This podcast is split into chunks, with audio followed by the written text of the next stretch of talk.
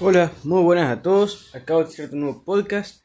Hoy hablemos de trayecto nervios porque hice un podcast, pero que no me gustó ni a mí, así que vamos a hacerlo bien, conciso, eh, sin dar muchas vueltas y bueno, vamos a ver qué sale.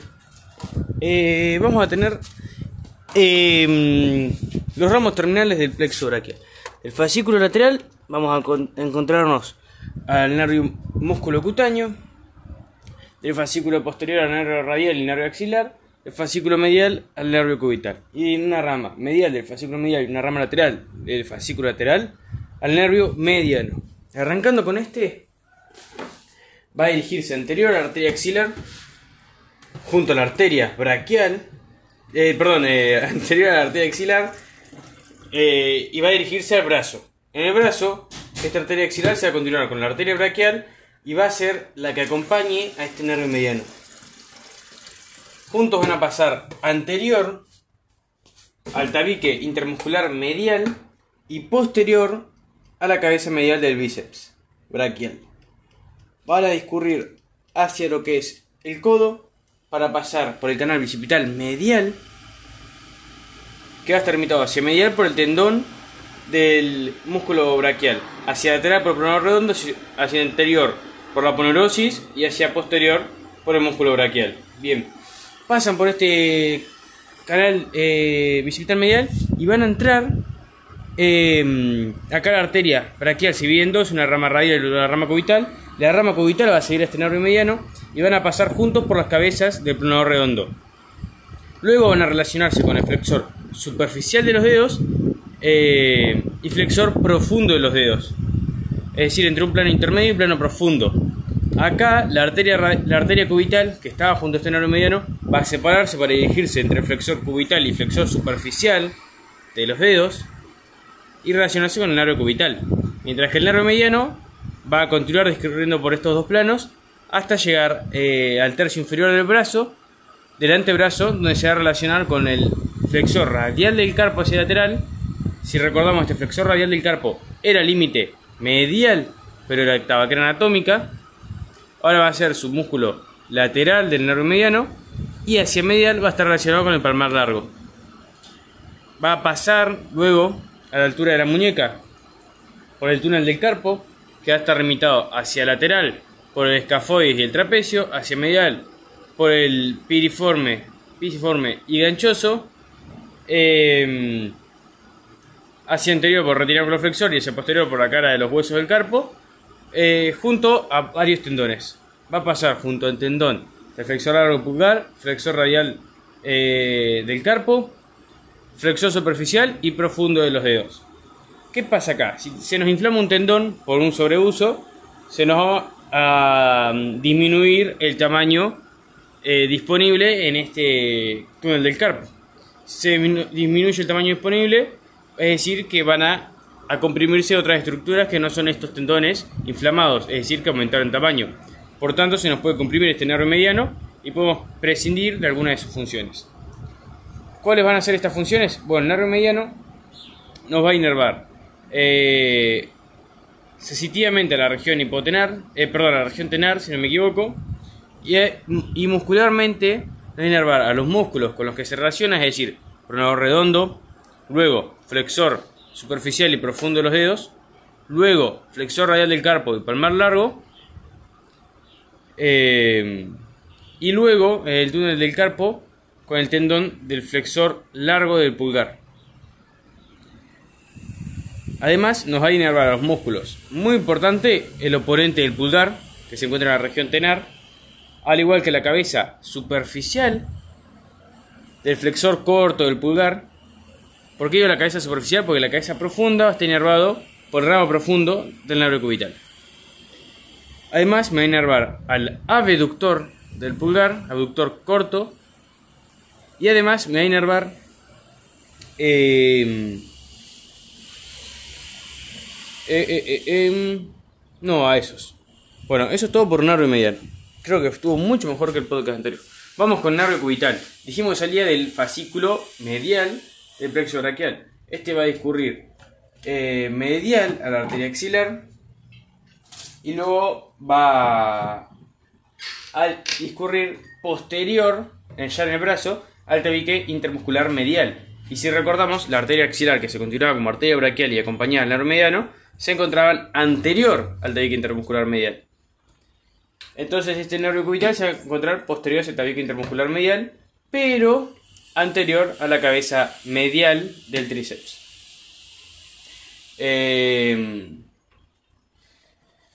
va a dirigirse hacia lo que es la fosa, va a discurrir eh, dirigiéndose hacia el codo para pasar por el canal epitrócleo ulniano, que va a tener, o epiolecraniano, perdón, que va a tener hacia anterior al epicóndilo medial y hacia posterior al eh, eh, al olecrano del húmero. Bueno, ya en el antebrazo va a relacionarse entre el flexor eh, superficial de los dedos y flexor cubital de los dedos y luego eh, va a discurrir por la cara profunda del flexor ulnar de los dedos. ¿Hasta dónde? Hasta el túnel no del carpo sino cubital o de bullón. En el túnel de bullón lo encontraremos anterior al flexor superficial de los dedos, es decir, el flexor superficial de los dedos va a ser su límite posterior, mientras que su límite anterior y lateral va a ser em, una ¿Cómo se dice esto? Eh... Ay, Dios. Una expansión del tendón del flexor lunar de los dedos. Y su límite medial, que es el que nos queda, va a ser el piriforme. Eh... Bueno, y acá a esta altura este nervio ulnar se va a dividir en dos ramos. Un ramo superficial y un ramo profundo. El superficial va a inervar sensitivamente a la región hipotenar. Y el profundo va a inervar motoramente a la región hipotenar. Además, me va a inervar de la región tenar al aductor del, del alux y a la cabeza profunda del flexor corto del alux. Y además, me va a inervar en el antebrazo un solo músculo que va a ser el flexor ulnar de los dedos, que como dijimos era su músculo satélite y se dirigía por su cabeza profunda desde el tercio medio eh, eh, hacia distal. Nervio radial, vamos a tener que va a del fascículo posterior. El plexo braquial dirigiéndose hacia posterior de la fosa axilar, pasando entre subescapular y músculo dorsal ancho. Luego lo veremos pasar por el triángulo eh, triángulo axilar inferior junto a la arteria braquial profunda, eh, dirigiéndose eh, entre la cabeza larga y cabeza medial del tríceps. ¿Hasta dónde? Hasta el tercio inferior del brazo que va perforar el tabique intermuscular lateral, va a hacerse superficial, eh, va a hacerse anterior para pasar por el canal bicipital lateral. Eh, en este canal lateral va a estar limitado hacia medial por el tendón del músculo braquial, hacia lateral por el braquio radial, hacia interior por la y hacia posterior por el músculo braquial y va a pasar junto a la arteria braquial profunda. Em, ok. Ya en el. En este mismo canal bicipital lateral va a dividirse en dos: un ramo superficial y un ramo profundo. El ramo superficial va a ser sensitivo, al igual que en el caso del lunar, y se va a dirigir siguiendo el músculo radial por su cara profunda, pasando superficial a la tabaquera anatómica y buscando inervar el dorso de la mano mientras que el, ramo profundo va a hacerse profundo como perforando el supinador dirigiéndose al comportamiento posterior del antebrazo para inervar a todos los músculos extensores. Además, me va a inervar a braquio radial, eh, no, a braquio radial, sí. Eh, bien. Nervio músculo cutáneo nos queda. Este salía del fascículo lateral del plexo braquial va a dirigirse lateral a la arteria axilar para perforar el, músculo eh, coracobraquial y así va a ser como lo vamos a identificar. Después de perforar este músculo coracobraquial e inervarlo también, va a dirigirse entre músculo braquial y músculo eh, bíceps braquial. Inervando estos últimos dos también, llegando a la fosa del codo, donde se va a hacer superficial y se va a transformar en el nervio cutáneo antebraquial lateral. Es decir, va a inervar sensitivamente luego la región lateral del antebrazo. Y en el brazo inerva el coracobraquial, braquial y bíceps braquial. Bien. El último nervio, el nervio axilar, va a salir del fascículo posterior. Hay algunos autores que lo toman como nervio colateral, yo lo voy a tomar como nervio terminal, pero cualquiera de los dos es válida. Se dirige hacia posterior, relacionándose eh, con el músculo subescapular. Pero no va a pasar entre el dorsal ancho y subescapular como un nervio radial, sino que va a quedar anterior al subescapular. Va a rodear la cabeza, el cuello del húmero, perdón, y va a volver hacia lo que es la fosa axilar. Eh, de esta forma va a inervar el deltoides, por ejemplo.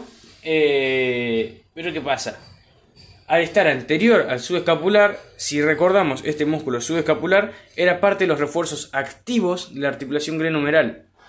¿Por qué? Porque era parte del manguito rotador. Ahora bien, si nosotros tenemos una luxación de hombro hacia anterior, el músculo que se ve afectado es el subescapular, porque el que tenemos hacia anterior o refuerzo activo de la articulación glenohumeral, pero la, cara anterior de esta articulación. Entonces, eh, nos llevaríamos puesto este músculo subescapular. A su vez, este músculo subescapular tiene anterior nervio axilar, entonces se llevaría puesto este nervio axilar. Eh, por lo que si se lleva puesto este nervio axilar, nos quedaríamos sin narración, por ejemplo, del deltoides. ¿Qué hace el deltoides? entre la flexión la extensión del hombro, también hace la abducción, siendo este con el supraespinoso los únicos dos músculos encargados de esta abducción. ¿Qué pasa? El supraespinoso solamente puede iniciar el movimiento, el deltoides lo termina. Entonces, ¿qué pasaría? Tendríamos una abducción parcial del hombro, eh, mientras que la totalidad, es decir, no, no podríamos elevarlo más que un poquitito. Eh, el resto nos quedaría sin, sin, sin abducción porque por esta lesión del nervio axilar. Ahora sí, creo que salió mucho, mucho mejor. Nos vemos en la próxima entrega. Hasta pronto.